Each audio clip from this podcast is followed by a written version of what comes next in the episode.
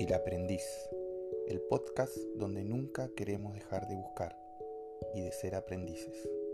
Viví bien, viví mejor y sé feliz.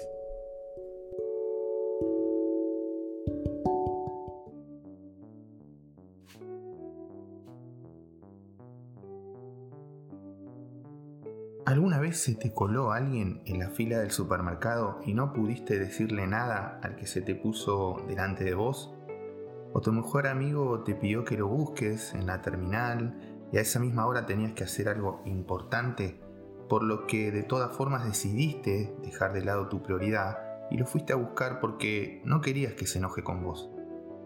Puede ser que te identifiques con alguna o alguno de estos ejemplos. En cualquiera de estos casos, Deberías haber dicho lo que pensabas, pero no lo hiciste. Hoy veremos cómo el ser asertivos nos permite no sufrir en tales situaciones de nuestra vida cotidiana. Hola amiga, hola amiga, bienvenidos a un nuevo capítulo del aprendiz. El aprendiz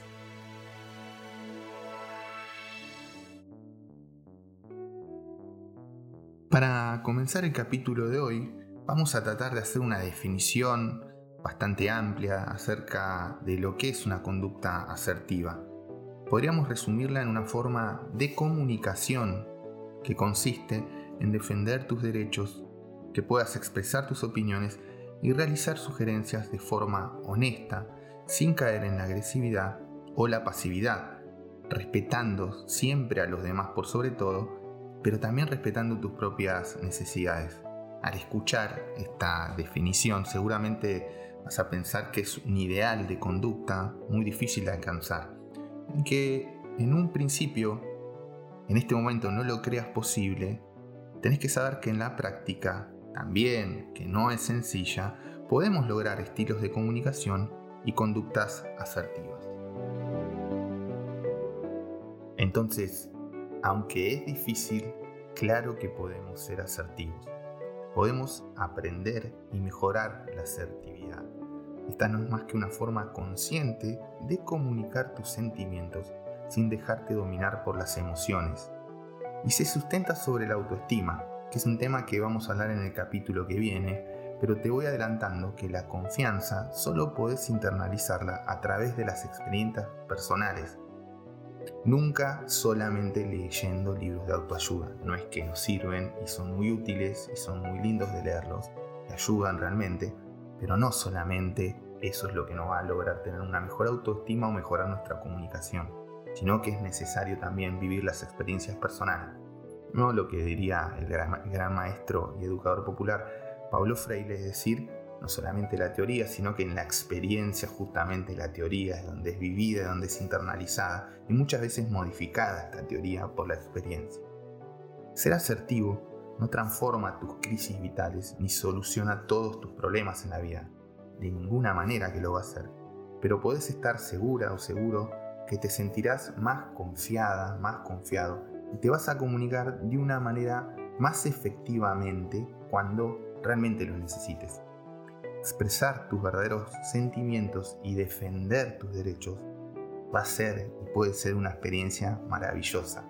Cuando decís lo que querés, independientemente, y esto es sumamente importante, si conseguís o no lo que deseas, lográs vivir de forma más transparente y feliz. Simplemente se trata, amigas y amigos, de ser libres.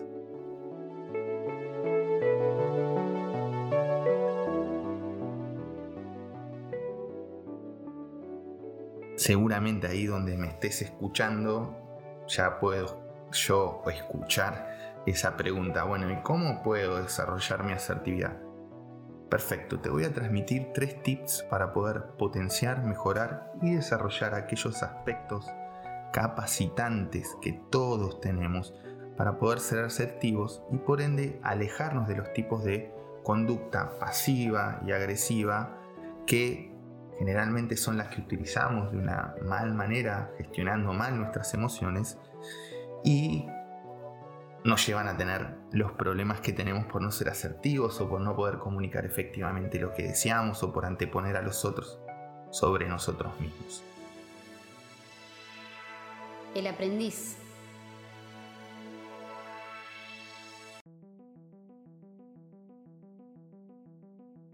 El primero del que vamos a hablar es el reemplazar tus pensamientos negativos. ¿no? Lo primero que tenés que hacer es cambiar pensamientos negativos que te surgen cuando defendes tus derechos.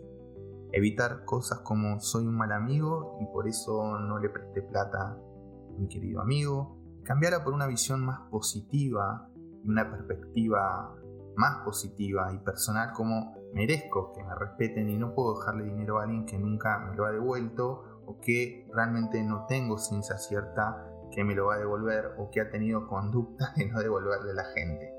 ¿No? Se me vienen a mí pensamientos y situaciones en las que he actuado así no sé qué te pasa a vos. Eh, no podés cambiar lo que sentís, pero sí la forma en que interpretás eso que sentís.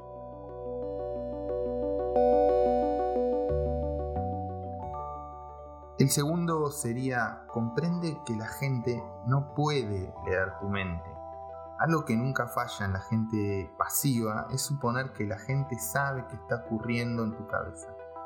Quizás creas que, o crees que tu jefe sabe que querés un aumento de sueldo, o tu novia, novio, espera que la invites de vacaciones a, la costa, o que tu amigo sabe lo mucho que te molesta que le dejes un libro eh, y que nunca te lo devuelva. Pero la gente no suele tener idea de lo que te molesta o de lo que realmente vos esperás de ellos. Así que no utilices ese argumento de que ya saben lo que querés como excusa para no dar un paso al frente, decir lo que sentís, porque no es así. Si querés que la gente tenga en cuenta tus deseos y necesidades, tenés que empezar por expresarlas claramente. El próximo tip es defiende tu verdad, no la verdad absoluta. Hablar de forma asertiva no transforma tu mensaje en la verdad absoluta, pero sí que lo hace tu verdad, nuestra verdad. La verdad es una gran mentira, me gusta a veces decirlo, damos por absoluto que determinadas cosas son ciertas para así poder entender el mundo que nos atraviesa, es el mundo que nos atraviesa a nosotros, amigas, amigos. Cada una de nuestras verdades se fundamenta en nuestras experiencias pasadas, lo que los psicólogos sociales llamamos matrices de aprendizajes, entre otras tantas cosas decimos muchas veces de la psicología social. Eso te lleva a hablar de tus verdades incluso cuando no lo son para los demás. Se vuelve saludable también escuchar lo que ellos tienen para decirnos, lo que ellos tienen para decirte. Las verdades pueden ser desagradables. Nunca es triste, la verdad, decía Nano, pero no es el motivo para no decirlas. Lo que no tiene remedio.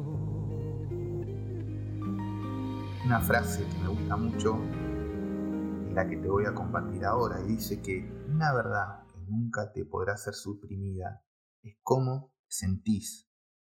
Nadie va a poder refutarte si estás contento, triste o enojado, porque solo vos conoces tus sentimientos. El aprendiz.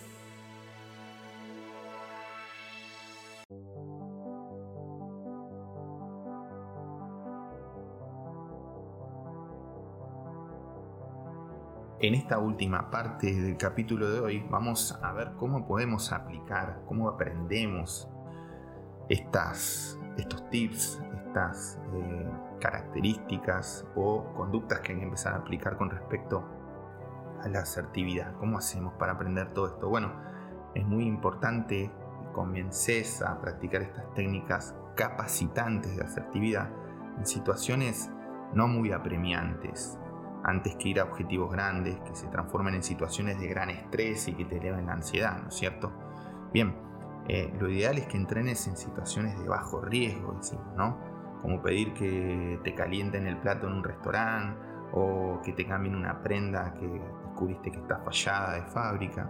Y progresivamente vayas afrontando situaciones más complejas como por ejemplo pedir un aumento de sueldo. Vaya que es así, es importante y que eh, depende de dónde vivas, pero habría que ponerla en práctica todos los meses, me parece, ¿no? o negarte a favores de amigos y familiares que te ponen en ese compromiso que uno siempre dice, o discutir temas con alta carga psíquica emocional. Poco a poco vas a ir ganando práctica y teniendo más confianza en ser más asertivo. La asertividad finalmente tiene un hermoso efecto sobre la autoestima, tema que vamos a hablar en el capítulo que viene, convirtiéndose en uno de los pilares de la autoestima, ¿no? Porque cuanto más te respetes a, vos mismo, más van a respetarte los demás, ¿no? Y ese es en realidad el objetivo central de la asertividad. Vas a ver y contame cuando esto suceda, por favor, por cualquiera de mis redes sociales o escríbeme a mi correo electrónico henryleviston.gmail.com cuando logres de estos niveles de asertividad eficaces vas a pensar cómo pude vivir sin usarla. Acordate que eso te va a pasar.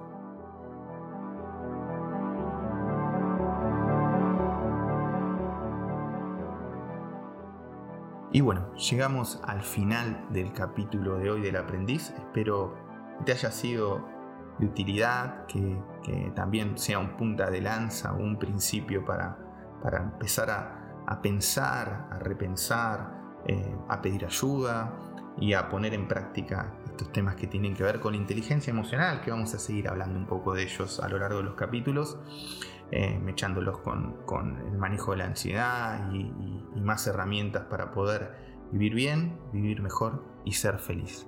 Te espero en el próximo capítulo. Chao.